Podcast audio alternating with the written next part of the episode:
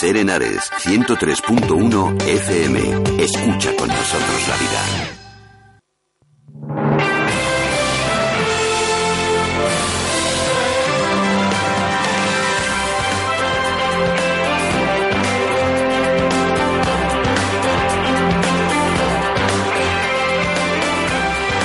Hoy por hoy en Ares. Javier Galicia.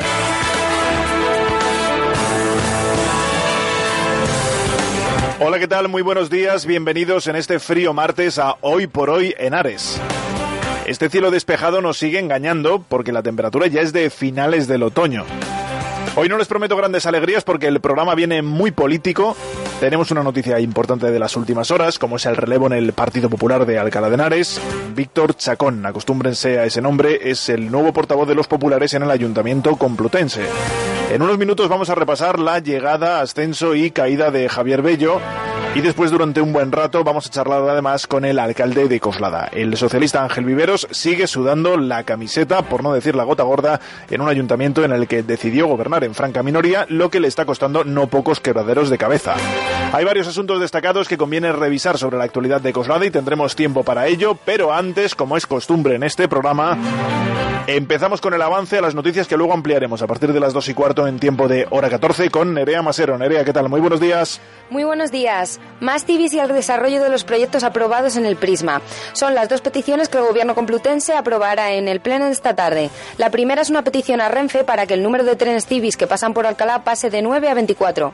Ahora mismo por Alcalá pasan tres trenes directos a Madrid por la mañana y vuelven seis a lo largo del día. El Gobierno complutense espera que Renfe respete su compromiso adquirido en el 2007 de aumentar el número de trenes a 24, lo que multiplicaría a 4 el número de civis por la mañana y doblaría el de la tarde. La primera teniente de alcalde, Olga García, espera que Renfe cumpla el compromiso que adquirió con los ciudadanos. Es algo que se prometió ya en el año 2007, prometió incrementar el servicio a 24 trenes civis. Quiero decir, no, es solamente una reivindicación nuestra, que lo es, sino la exigencia del cumplimiento de una promesa que ya se hizo en el año 2007 por parte de, de Renfe. Eh, Entendemos que con 12, con 12 trenes civis de ida y de vuelta podría estar medianamente cubierto el, el servicio y mejoraría muchísimo la vida de nuestros vecinos y vecinas. La segunda es una petición a la Comunidad de Madrid para que desarrolle varios proyectos incluidos en el Plan Prisma, como una remodelación de un tramo de vía complutense o de la piscina del verano del Val. Y si ayer hablábamos de la posible huelga de limpieza en Velilla, hoy conoceremos que esa posibilidad podría desvanecerse en las próximas horas. La empresa ha acordado con el ayuntamiento que los trabajadores puedan elegir si entran a trabajar a las 7 o a las 8. El ayuntamiento ha decidido a una propuesta eh, que la empresa transmitía a los trabajadores en las próximas horas. El concejal de Servicios Generales de Velilla, Rodrigo Morales, asegura que el gobierno está de acuerdo con la oferta de horario a la carta planteada por la empresa. La empresa ha hecho una propuesta que a nuestra manera de ver es muy interesante y que parte de los trabajadores entrarían a la hora que están entrando ahora y otros entrarían a las 3 de la tarde. Una elección de horario a la carta. A nosotros nos parece bien, a la empresa le parece bien y ahora el balón está en el tejado de los trabajadores y yo espero que esta proposición llegue a buen puerto. Los trabajadores están a la espera de escuchar esta oferta. En la asamblea decidirán si mantienen la huelga. Una previsión para esta tarde. Antonio Hernando, portavoz socialista en el Congreso de los Diputados, intervendrá en el, en el Centro Municipal de Abogados de Atocha, en el Centro Municipal de Torrejón de Ardoz, a partir de las 7. Y para acabar, una llamada a la solidaridad. La plataforma Bienvenido Refugiados en Alcalá de Henares necesita voluntarios para clasificar y embalar la ayuda recibida en las últimas semanas. Quien quiera colaborar debe acercarse hoy a las 5 de la tarde en el Colegio Zulema. Muy bien, Nerea, pues todos estos asuntos los ampliamos en tiempo de hora 14 a partir de las 2 y cuarto de la tarde. Y ahora todavía tenemos que seguir avanzando algo la información. Gracias, Nerea. Hasta luego. Hasta luego. Y lo hacemos con esa primera noticia que destacábamos en portada. Sin duda es la noticia política de las últimas horas y nos lleva a hablar del Partido Popular en Alcalá de Henares. Porque después de cinco días desde la dimisión presentada por escrito del exalcalde Javier Bello como portavoz del Partido Popular en el Ayuntamiento de Alcalá, ayer pasadas ya las 3 de la tarde, ese grupo municipal decidía quién va a ser su nuevo portavoz. Y la persona elegida para llevar la voz cantante de ese grupo político en el Ayuntamiento de Alcalá de Henares durante los próximos años es Víctor Chacón. Tenemos la oportunidad de saludar ya al señor Chacón en esta antena de Hoy por Hoy en Señor Chacón, ¿qué tal? Muy buenos días. Muy buenos días. Bueno, ayer eh, por consenso nos dicen, se decidió que usted fuera el nuevo portavoz del Grupo Municipal del Partido Popular. Explíquenos en primer lugar esto de por consenso, no sabemos si es que ha habido eh, o no ha habido unanimidad a la hora de decidir que usted fuera el portavoz, cómo se ha fraguado esa decisión, porque usted era el número cuatro en la lista, no era el portavoz adjunto en esta legislatura y finalmente va a ser usted quien durante toda la legislatura lleve la voz cantante en el Partido Popular. Efectivamente, lo que se hace para elegir un nuevo portavoz es una reunión en la que cada uno expone las cuestiones que, cree que necesita mejorar, donde tenemos que poner más incidencia y en función de eso se establece un debate honesto, tranquilo entre, entre compañeros y se busca la mejor solución. Mis compañeros eh, consideraron que la mejor solución para todo aquello que tenemos que hacer eh, soy yo y por ello eh, tremendamente agradecido porque esa confianza es, absoluta, por eso es por consenso y, solo lo único que espero es estar a la altura de sus expectativas. Ustedes en el Partido Popular son poco amigos de mostrar en público las discrepancias internas. En este caso, no sé si realmente se puede decir que hay voces diferentes dentro del Partido Popular, que no tiene por qué ser necesariamente malo. ¿Cómo están las cosas en el seno del Grupo Municipal del Partido Popular en el Ayuntamiento? La, discrepancia es natural, es consustancial casi al ser humano. Normal que cada uno tenga opiniones diferentes, pero lo importante es marcarse objetivos comunes y en función de eso ir todos a uno. Eh, los compañeros que, mm, forman parte del, grupo municipal eh, hemos marcado unos objetivos y en función de eso han apostado por mí y vamos a ir todos a una por, consenso y por unanimidad, como le decía, a lograrlo. Es un proceso totalmente paralelo al interno del Partido Popular como partido en la ciudad complutense. Se lo digo porque eh, todos sabemos que la renuncia de Javier Bello no es solo como portavoz del ayuntamiento. De momento es solo como concejal en el ayuntamiento, pero se antoja que pronto habrá un relevo también en la presidencia del Partido Popular. ¿Son procesos completamente paralelos o están relacionados? Son, paralelos, aunque están relacionados, porque por un lado los concejales tenemos autonomía para decidir nuestros portavoces, eh, pero evidentemente todos somos miembros del Partido Popular y, estamos interesados también en que la coordinación con el Partido Popular sea la mejor y, el liderazgo el, que más consenso genere. Le decía que ustedes no son amigos, al menos habitualmente, de mostrar esas discrepancias en público. Tampoco han sido muy amigos de las bicefalias en el Partido Popular. Usted ahora va a ser la cabeza y la voz visible del Partido Popular desde el Ayuntamiento. Eh, ¿Quiere usted también ser presidente del Partido Popular? Mm, es una cuestión que mm, se valorará después del 20 de diciembre. Yo creo que ahora lo que nos toca es trabajar para mm, llevar a Mariano Rajoy a la, Moncloa, que yo creo que es eh, lo más importante en estos momentos, y luego ya consideraremos las cuestiones locales. Ahora, por encima del, de Alcalá, por encima de mí, por encima de, cualquier persona, está Mariano Rajoy y está España. Pero es una posibilidad. Eh, es una posibilidad.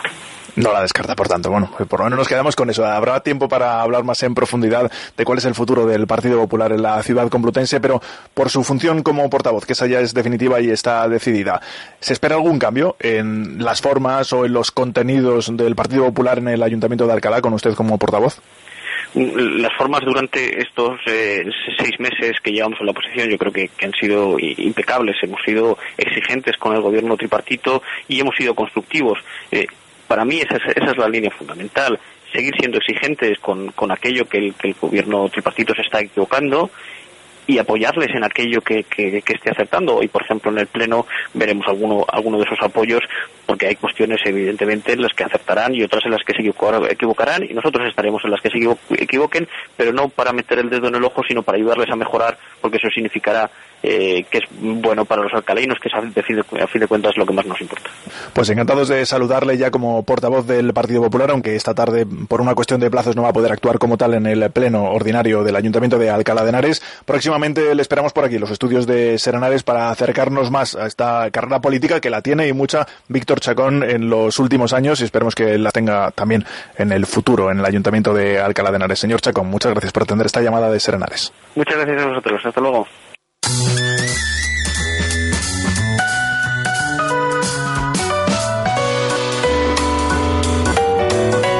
Bueno, pues la política, al menos hasta ahora, ha sido bastante cíclica y en lo que se refiere a las renovaciones hay procesos difíciles de cambiar. El Partido Popular se enfrenta estos días en Alcalá a una verdadera encrucijada.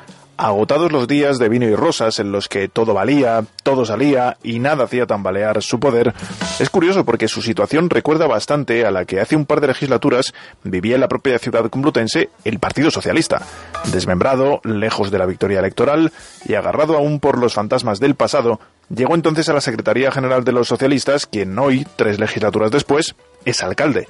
Javier Rodríguez Palacios tuvo que tirar entonces de diplomacia y sembrar una cohesión interna que poco a poco, incluso rompiendo fructíferas relaciones por el camino, le permitió afianzar su liderazgo. Ya nadie se acuerda políticamente del exalcalde Manuel Peinado o de toda aquella ristra de concejales que entonces llevaban décadas viviendo del consistorio. Ahora es el Partido Popular el que, en ese ciclo, busca reinventarse con toda la importancia política que ello tiene para el futuro de la ciudad. Víctor Chacón acaba de llegar y, aunque lo hizo de la mano del defenestrado alcalde Javier Bello, encuentra bajo sus pies una situación parecida. Una lucha interna de poder con tres facciones bien definidas, una aritmética electoral que no le permite pensar a corto plazo en la victoria y unos fantasmas del pasado que, bajo el manto de Bartolomé González, no tienen la más mínima intención de soltar su tesoro. En los próximos años, Chacón tendrá que negociar con quien no quiere, asumir como propias decisiones que rechaza e integrar en su equipo a quien no ha demostrado ser merecedor de ello. Todo en pro de un proyecto de futuro que debe ser de una vez por todas realmente nuevo. Tratar de mantener el equilibrio sobre la cuerda floja sin más apoyo que tu propia vara suele acabar siempre en el primer intento con el funambulista por los suelos. Para evitar el descalabro definitivo, primero toca ensayar, curarse algún chichón y sobre todo no perder de vista que el objetivo no es mantenerse en equilibrio, sino llegar sin lastre al otro lado. Javier Galicia.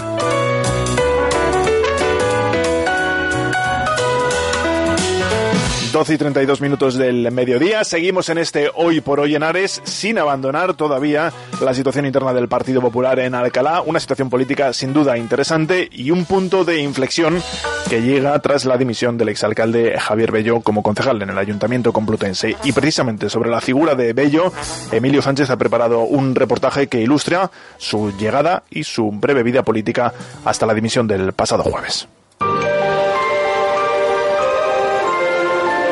En el momento que yo decida, o mi partido decida, que tengo que cambiar de destino, pues la persona que tiene una mejor posición de salida es el primer teniente de alcalde, eh, Javier Bello. El Delfín que entró como número dos en las listas del PP en 2011. En aquellas elecciones, los populares cayeron mientras toda España se teñía de azul. El bartolismo se resentía en el mejor momento del PP. En Alcalá de Henares era necesario un sucesor. Creo que es el mejor momento, sobre todo porque tengo la tranquilidad, la seguridad de que Javier Bello va a ser un buen alcalde para esta ciudad y es el alcalde que se necesita en estos momentos. Bartolo se fue a la Asamblea de Madrid tras tres legislaturas como alcalde y designó a Bello como sucesor. Sin embargo, la oposición tenía algo que decir al respecto, ya que el PP no tenía mayoría absoluta. La suma PSOE Izquierda Unida sumaba lo mismo que el PP, lo que dejaba la decisión en manos de UPyD, es decir, de Anselmo Avendaño. Hablaremos con todos los candidatos que se quieran postular a, a la alcaldía de la ciudad y con quien haya una mayor sintonía en base, como digo, a estos criterios que van a ser públicos, tomaremos una decisión u otra. Dicen las malas lenguas que desde Madrid se instó a Javier Bello a firmar cualquier cosa, ofreciera lo que ofreciera UPyD con tal de no perder el gobierno de Alcalá de Henares. Bello firmó y se convirtió en alcalde. Al ser preguntado sobre cómo y cuándo cumpliría los acuerdos con el Grupo Magenta sobre transparencia o reestructuración de gastos, su respuesta pasó a la historia de la política local complutense. Habrá que profundizar porque el papel lo soporta todo, ¿no? Ya digo que el papel lo soporta todo, que lo soporta todo. El papel lo soporta todo. Cinco palabras para esquivar el acuerdo suscrito con UPyD que llevaron a los Magenta a romper con Bello cinco meses después de haberle convertido en alcalde. UPyD da por roto el acuerdo con Javier Bello y con el Partido Popular por la constatación fehaciente de que ni Javier Bello ni su equipo de gobierno ha tenido la mínima intención de llevar a buen puerto y de cumplir estos puntos del acuerdo. El choque entre las dos formaciones condicionó el resto de la legislatura, enseguida salpicada de escándalos y dificultades para Bello. El ayuntamiento contrató a varias empresas relacionadas con la operación púnica, Waiter Music y Cofeli, contratos firmados por Bello ante los que a veces no contestaba. Contratos que estamos conociendo de Waiter Music, que día a día son más. Que hoy, que hoy, que hoy es un día grande para la ciudad de Alcalá de Henares porque es el día de Repsol Racing Tour. Y otras veces sí. Quiero creer que el contrato y la parte administrativa de este contrato en Alcalá se ha hecho bien. ¿Que hay detrás alguien que se ha lucrado? Es lo que yo también quiero investigarlo. Dicha investigación se puso en marcha a través de una comisión compuesta por la oposición.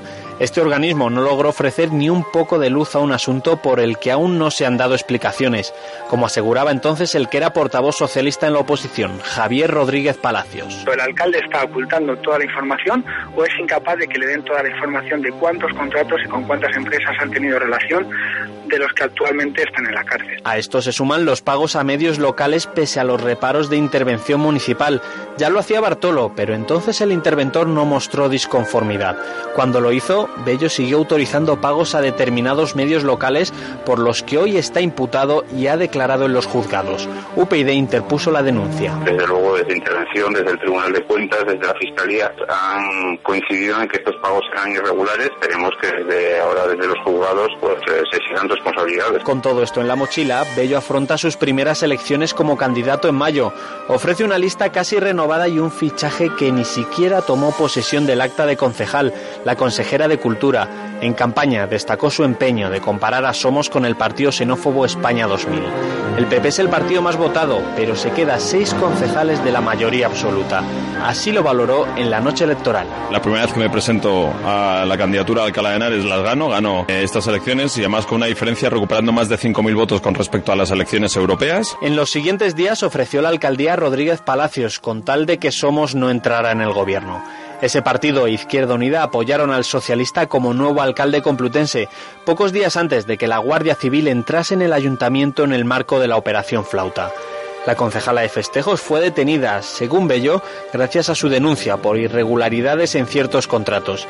Ello no impidió que la mantuviera en el puesto hasta el último día de la legislatura. Hombre, yo lo que he mantenido durante ocho meses la actividad normal, efectivamente con cautelas, con las cautelas propias, pero a mí se me exigió total normalidad en mi entorno y total normalidad en mi entorno tuve, también es verdad que la lista decidí renovarla. Todo esto ha llevado a una parte del PP, la corriente crítica Nuevo Impulso, a pedir su dimisión abiertamente y a reunir firmas para la celebración de una asamblea extraordinaria. El lunes hizo efectiva su renuncia como concejal, sin dar explicaciones públicas, más allá de un escueto comunicado, pero mantiene la presidencia del partido, que ostenta desde 2013 y por la que está enfrentado, entre otros, con los afines a Bartolomé González. La batalla entre bestias empezará en las próximas semanas, la pelea por el trono venido a menos de Javier Bello. Javier Bello, aún presidente del Partido Popular en Alcalá de Henares, pero ya historia de la política complutense.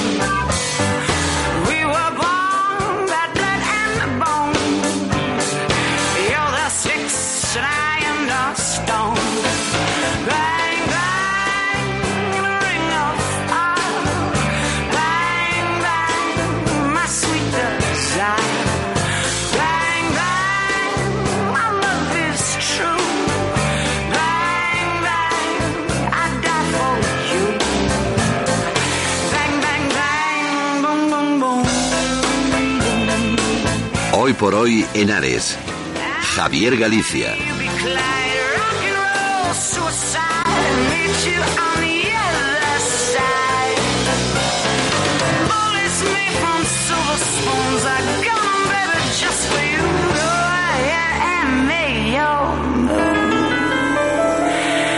Do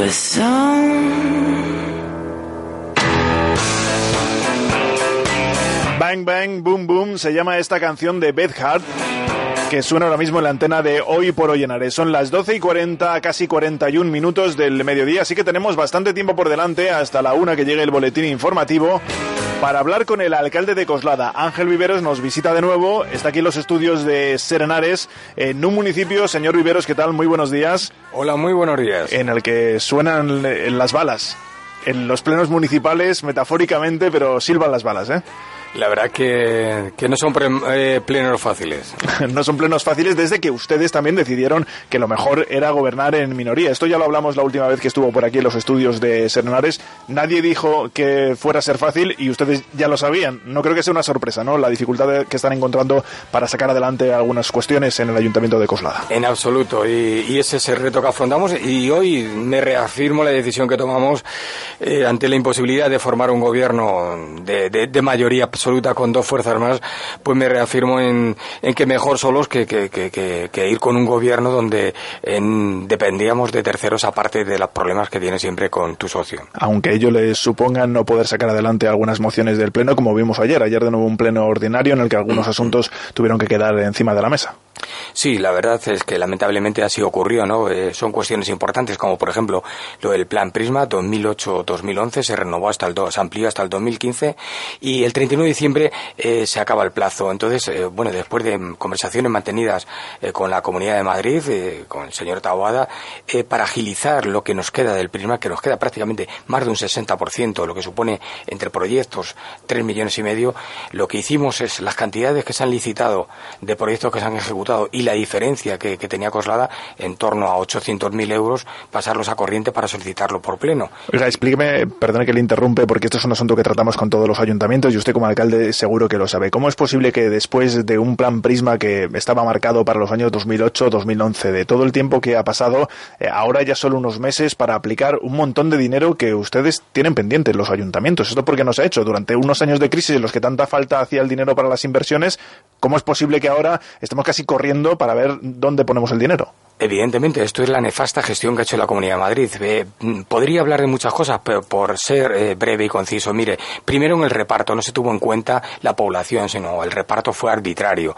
Segundo, eh, bueno, pues eh, fíjese que, que no se, en el 2011 no había ni un 30% del prisma ejecutado. Se amplió en 2015 y estamos, no llegamos ni a un 60%. La, la gestión ha sido nefasta. Luego, además, lo ha gestionado solo una empresa que ha nombrado la Comunidad de que es Arpegio.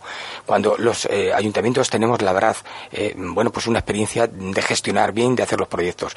Pero además nos han llevado a cabo la mayoría de ellos. Entonces ahora la Comunidad de Madrid, eh, la señora Fuentes ha dicho que no va a renovar el, el prisma, el prisma, que no va mm, a acabar con el prisma que, que falta un 40%. Mm. Entonces, bueno, pues hay una, cabe una posibilidad y se tiene que hacer de urgencia. La mala gestión la pagamos, sin embargo, no quien eh, hemos hecho esa mala gestión, eh, la Comunidad de Madrid, sino los ayuntamientos que ahora deprisa y corriendo tenemos que, eh, que ese remanente de, entre el diferencial de la baja de los proyectos que se han ejecutado, por ejemplo, el proyecto de, de, de, del plan de, asfalto en Coslada suponía un millón setecientos mil euros, se licitó en 900. Esa diferencia la estamos pidiendo en corriente. Mm. Y luego, parte de proyectos que, que, hicimos con el Plan E en el 2010 y estaban contemplados en el 2008, pues eh, parte de colectores se hizo ya con un millón de euros que invertimos. Entonces, esa diferencia también la rescatamos. Estamos hablando prácticamente de un millón seiscientos mil euros lo que contemplamos. No nos ha dado tiempo a llevar la comisión informativa. Inexplicablemente, ayer en el Pleno, eh, pues Izquierda Unida, mm, que tendrá que explicar a los ciudadanos, y también somos partidos que se supone que son de izquierdas y que quieren, criticaban muchas estas actitudes de la Comunidad de Madrid el Partido Popular anteriormente, y que ahora ya es un comportamiento que, que, que obedece solo a, una campaña de desgaste a este gobierno. Más allá de esa crítica política o de esa diferencia que tienen con los otros partidos, eh, seguro que a los, a los, ciudadanos lo que les interesa es cuándo se va a invertir ese dinero, es decir, que no se pierda, ¿no? Un millón seiscientos mil nos dice que tiene el Ayuntamiento de Coslada correspondiente al Plan Prisma. Ayer quedó encima de la mesa, pero se va a aprobar eh, se va a aprobar. Además, eh, he hablado eh, con los grupos, he hablado también con el Grupo Popular, que, que, por cierto parece una anécdota, levantó la mano para apoyarlo y ante la confusión y bueno, pues eh, los, eh, las voces de, del portavoz de Izquierda Unida diciendo, bueno, esto no se puede consentir, esto al final cons consiguió que bajara la mano el Partido Popular y que no se llegara ni a debatir este, este tema importante, que estamos hablando de que los vecinos y vecinas de Corlada pueden perder un millón seiscientos mil euros. Esto, desde luego, mm, al portavoz de Izquierda Unida y a la portavoz de Somos le importa muy poco, por no decir que no le importa nada. Le importa más que sea un gobierno débil, que, que se esté, eh, bueno, pues desgastando a este gobierno, eh, bueno, no sé con qué intención que algún día tendrán que explicar. Si sale adelante ese millón seiscientos mil euros, exactamente para qué se va a aplicar en Coslada. Bueno, eh, pues mire, se va a aplicar para, para las inversiones que, que vayamos a hacer en, eh, por supuesto, en el 2016. Y, sabe usted que además estamos en un proceso de elaboración de presupuestos. Es importantísimo, primero, no perder estas cantidades y segundo, recuperar otros proyectos que son necesarios para nuestra ciudad y que hay que incluirlo en los presupuestos para el 2016. Hablando de la Comunidad de Madrid, que esto del Plan Regional de Inversiones obviamente tiene que ver con ella, le quería preguntar por un asunto que le afecta sin duda a Coslada, aunque es un poco colateral, y es que el domingo vivíamos un nuevo cierre del metro este a su paso por más bien San Fernando, en, ese tramo es el enésimo cierre del metro a su paso por Coslada y San Fernando desde que se abrió, se han invertido ya más de 13 millones en reparaciones desde el Ayuntamiento de Coslada, no sé si van a preguntar por ello a la Comunidad de Madrid, o cómo están viviendo eh, esta situación del metro este que no acaba de arreglarse. Eh, pues estamos viviendo de verdad que no salimos de nuestro asombro. Ya es la tercera vez, como bien dice usted, la chapuza que hicieron deprisa corriendo de cara a inaugurar unas elecciones. Pero es la tercera vez y además es la tercera vez, y esta si cabe más grave, que no han consultado ni informado al Ayuntamiento de Corrada y también, como hemos hablado con San Fernando, no han consultado al Ayuntamiento de San Fernando. Eh, una desinformación total y absoluta, eh, los vecinos y vecinas preguntando al Ayuntamiento que si tenemos alguna información o conocimiento de ese cierre, para nada desde luego eh, la Comunidad de Madrid, eh, la señora Cifuentes, tiene que hacérselo mirar, porque está cayendo en los mismos errores y en esa nefasta gestión que, que, ya realizó eh, tanto Ignacio González como Esperanza Aguirre. No tienen más información, por tanto, de los últimos hechos en el metro este, lo digo por si nos esperan más cierres. Realmente lo desconocemos, la consejería no nos da más información, no sabemos si hay que atenerse a nuevos cierres próximamente. No nos han dado ni una sola información diciendo que iban a cerrar estoy, se lo estoy diciendo en calidad de alcalde de Corlada, no tenemos ni una información. Además, eh, hablé con el Ayuntamiento de San Fernando y estaban en la misma situación que yo, me parece, además de, esta mala gestión, me parece una falta de respeto a, estas instituciones y sobre todo a quien representamos, que son nuestros vecinos y vecinas, que son los usuarios de este transporte público. Seguimos muy pendientes de este proyecto que es el Metro Este, un proyecto ya ejecutado, aunque tiene estas deficiencias que estamos sufriendo en los últimos tiempos, la última el pasado domingo, pero hay otra serie de proyectos, alcalde, que tienen que ver directamente con su gestión. Proyectos del municipio, como por ejemplo, el último por el que le preguntamos fue el del corte inglés, le preguntaremos muchas veces, mucho tiempo más hasta que termine de concretarse, pero lo último fue un, nuevo escollo en el camino, una sentencia que tenía que ver con los viejos restos arqueológicos que allí aparecieron, que obviamente ya no queda ni rastro de ellos. Bueno, usted se iba a reunir con la empresa, no sé si se ha reunido reunido ya en estas últimas semanas y si tiene alguna novedad al respecto. Sí, nos reunimos con la empresa y bueno, pues lo que nos transmitió desde luego la, eh, los representantes de, esta empresa del corte inglés es que bueno, pues estaban en una situación económica difícil, que no tenían en previsión iniciar eh, este centro eh, de forma inmediata pero que, que, desde luego cuando cerraran el balance de este ejercicio en diciembre, que en torno a febrero o marzo hablaríamos que es cuando incluyen los proyectos que van a, iniciar para el año siguiente. Entonces eh, nos hemos convocado para marzo y yo les he dicho de, que desde luego el Ayuntamiento Corlada no va a quedar impasible a reclamar y exigir que se cumplan los plazos, que yo creo que, que ya viene con una, con una demora suficientemente mm, larga para, para seguir, bueno, justificando en situaciones económicas algo que, que no se puede sostener tener ya más en el tiempo. Eso le iba a decir, porque los plazos creo que están ya sobrepasados. No, no sé si tenía algún plazo límite máximo eh, para construir el centro comercial. Eh, sí, eh, pero es verdad que sabe usted cómo se han solicitado mm, prórrogas y, y, es verdad que la permuta de obra futura todavía queda en liquidación de esa permuta de 30 millones.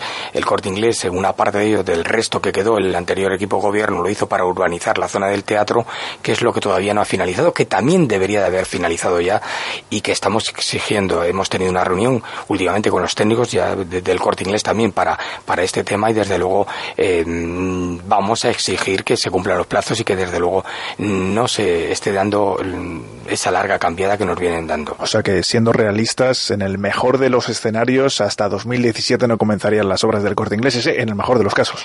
Usted lo acaba de decir, en el mejor de los escenarios. Yo, mm, para nada, sabe usted que soy optimista. En este sentido, no soy optimista porque he visto la actitud de, esta empresa y, y no está por la labor. Es verdad que ellos me han garantizado que ahí habrá un corte inglés pero no sé cuándo. Y desde luego me preocupa. Y me preocuparía, desde luego, tener que llegar a una situación que no es deseable porque tenemos una muy buena relación. Pero desde luego yo voy a defender siempre los intereses de mis vecinos y vecinas y exigiré que se cumplan los plazos ya sobrepasados. De momento no habrá centro comercial en la parcela del corte inglés. ¿Habrá centro comercial en la parcela de Garaeta? Habrá centro comercial, centro de ocio y una zona residencial. Eh, ese es el proyecto que, prácticamente hace 10 o 12 meses se inició con el anterior equipo gobierno, eh, deprisa corriendo de manera aturrullada mm, eh, de cara a esas elecciones y desde luego quedaba mucho por hacer. Es cierto que, que se han han pasado ahora tres o cuatro meses donde se han modificado proyectos, se ha mejorado sustancialmente el proyecto. No es el proyecto que nos hubiera gustado tampoco a nosotros, pero estamos hablando de particulares, de particulares. Pero bueno, se han mejorado los, los accesos, eh, se han incorporado medidas nuevas, se ha incorporado un informe eh, sobre movilidad y tráfico actualizado, se ha eh, incorporado un informe del, del impacto en el pequeño comercio actualizado, aunque no son informes vinculantes, son perceptivos, son muy importantes, y se ha mejorado sustancialmente sustancialmente. Mm, eh, mire, hay otros grupos, por ejemplo, el grupo de Somos, que dice que, lo va a elevar a una consulta pública. Pero vamos a ver, eh, si tienen todos los parabienes, todos los informes técnicos, y se ha mejorado sustancialmente, que no es el proyecto que nos gusta todo de ciudad. Bueno, pues mire usted, pero estamos hablando mm, de particulares que cumplen con las ordenanzas, cumplen con los requisitos, con los informes técnicos, no podemos decirle usted, mire, eh, que, como no me gusta no lo va a hacer, primero. Y luego cuando hablan de consulta, es que tienen una fragilidad de memoria enorme. Hace unos meses hemos tenido unas elecciones, el programa socialista contemplaba el proyecto de Garaeta también el del Partido Popular y el de otras formaciones políticas. Desde luego, si ellos no hicieron los deberes y ahora quieren paralizar y retrasar este proyecto porque quieren hacer una consulta, miren, mm, no estamos para eso. Ustedes lo van a llevar a aprobación eh, pronto, ¿no? Ya está todo presentado, dice que están todos los papeles en orden, o sea que en los próximos días. Sí, sin duda, pero fíjese hasta más que, hemos eh, facilitado toda la documentación, pero hace ya eh, días y días que la han tenido todos los grupos. la empresa se ha reunido con sus técnicos a hablar mm, con cada grupo por separado y en conjunto. También se ha tenido, han tenido la documentación y han tenido la posibilidad con el señor Sánchez Casas, que es el director del, mm. del Plan General Urbano de todo Coslada, este grupo municipal de Somos, que lo ha presentado con su dirección y con su asamblea. Se ha dado todo lujo de explicaciones, pero lo, que nosotros no debemos es influir en proyectos que tengan todos los parabienes y todos los informes y que es de particulares. Eh, mire, un vecino eh, quiere hacer una reforma o una licencia eh, en un local comercial o en ese edificio y cumpliendo todos los requisitos, no le vamos a decir, oiga, mire usted que es que no me gusta o no lo haga. No, no, mire, que estamos hablando de cuestiones que afectan a terceros y que son particulares y que tienen un derecho. Y otro proyecto por el que queríamos preguntarle y que ha dado mucho que hablar en las últimas semanas. ¿Qué ocurre con la escuela infantil de Diamela y todo este jaleo? Las familias no quieren que se cambie la gestión. Ustedes han aprobado un nuevo pliego de condiciones porque había que convocar un concurso y esas condiciones pueden hacer que la cooperativa que durante las últimas décadas se ha encargado de gestionarla lo pierda. ¿Por qué va a ocurrir esto?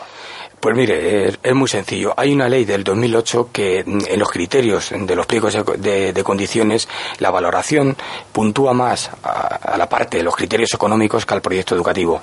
Eh, tremendamente injusto. Mire, ha salido una PNL que presentó el Grupo Podemos y una transaccional con enmiendas del Partido Socialista y el resto de grupos, incluso el Partido Popular, el 5 de noviembre, donde esos criterios se cambian para los pliegos de condiciones, pero se cambian a partir del ejercicio del curso 2016-17.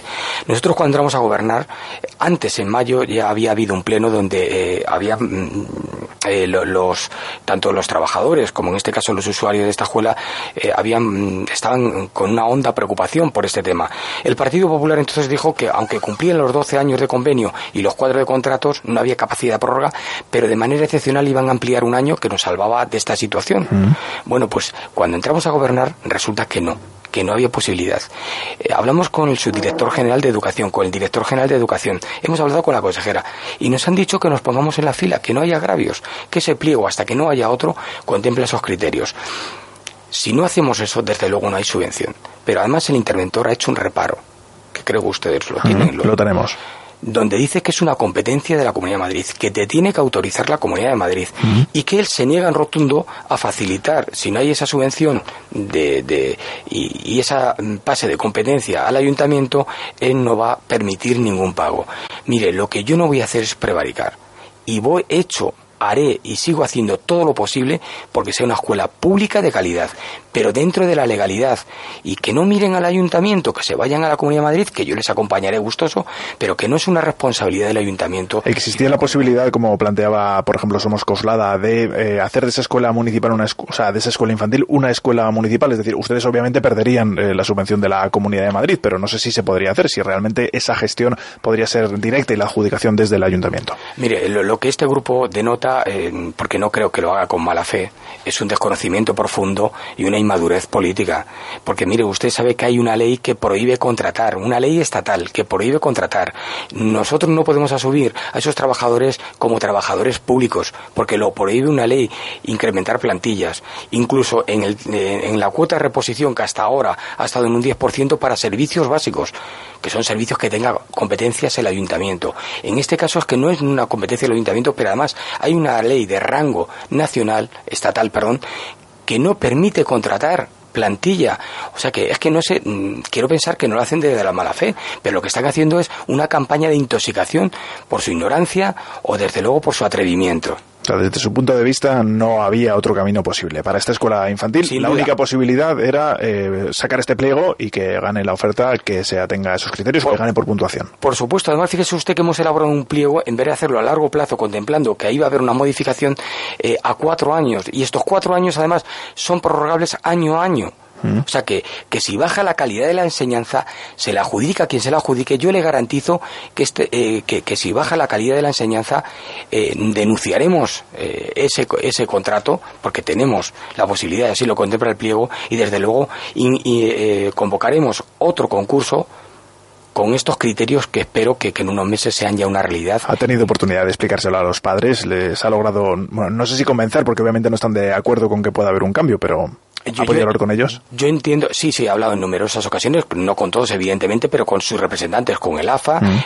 eh, con la dirección de la escuela, con algunos trabajadores, eh, no solo ayer en el Pleno, eh, en tres o cuatro ocasiones, y además hemos estado en contacto por teléfono, bueno, pero me he reunido con ellos, me he reunido con ellos con reuniones donde ha asistido el interventor, el oficial mayor, el secretario general, el técnico de educación, han tenido toda la información.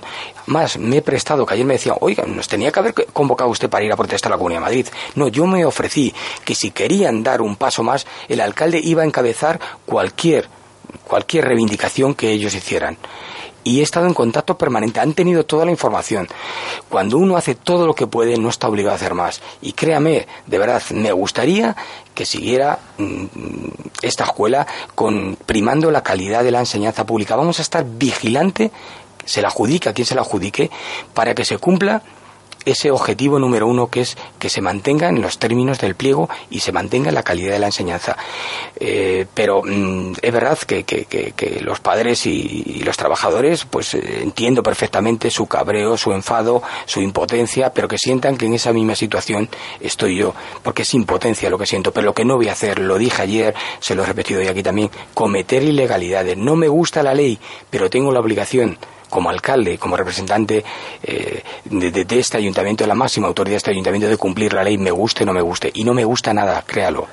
Nos queda tan solo un minuto de entrevista, aunque sí quería que me avanzara si sobre las ordenanzas fiscales y el presupuesto tienen ya alguna idea, si pronto vamos a saber qué va a ocurrir en el municipio. Sí, evidentemente estamos trabajando, como le he comentado anteriormente, eh, para incorporar estas cuestiones, estas cantidades del plan prima en los presupuestos, estamos trabajando en ello, sin duda, y desde luego, eh, cuanto que tengamos toda la documentación completa, se lo pasaremos a los grupos políticos para que tengan tiempo más que suficiente, y bueno, creo que será un buen punto de encuentro para ver si, si apostamos más por el bienestar y los intereses de nuestros vecinos o por opciones políticas que desgasten a este gobierno. ¿Y eso en que se traduce? Háganos un avance. ¿Habrá subida de impuestos en Coflada? Mm, no, de momento no, no habrá subida de impuestos. De hecho, le hemos bajado el IBI, eh, algo que, que, ya el Partido Popular, eh, Popular eh, lo que hizo es mandar al Ministerio y nosotros lo que hicimos es ratificar el, no una bajada de impuestos, es una bajada de impuestos. Lo que vamos a hacer es dejar de ingresar un millón y pico de euros. La próxima vez que le preguntemos ya nos concreta cómo quedan las ordenanzas fiscales y el presupuesto.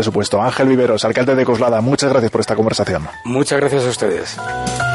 Llegamos a la una de la tarde, llega ya el boletín informativo, las noticias y nosotros volvemos mañana a las 12 y 20 no hay por hoy en Ares, y a las 2 y cuarto con todas las noticias del este de Madrid.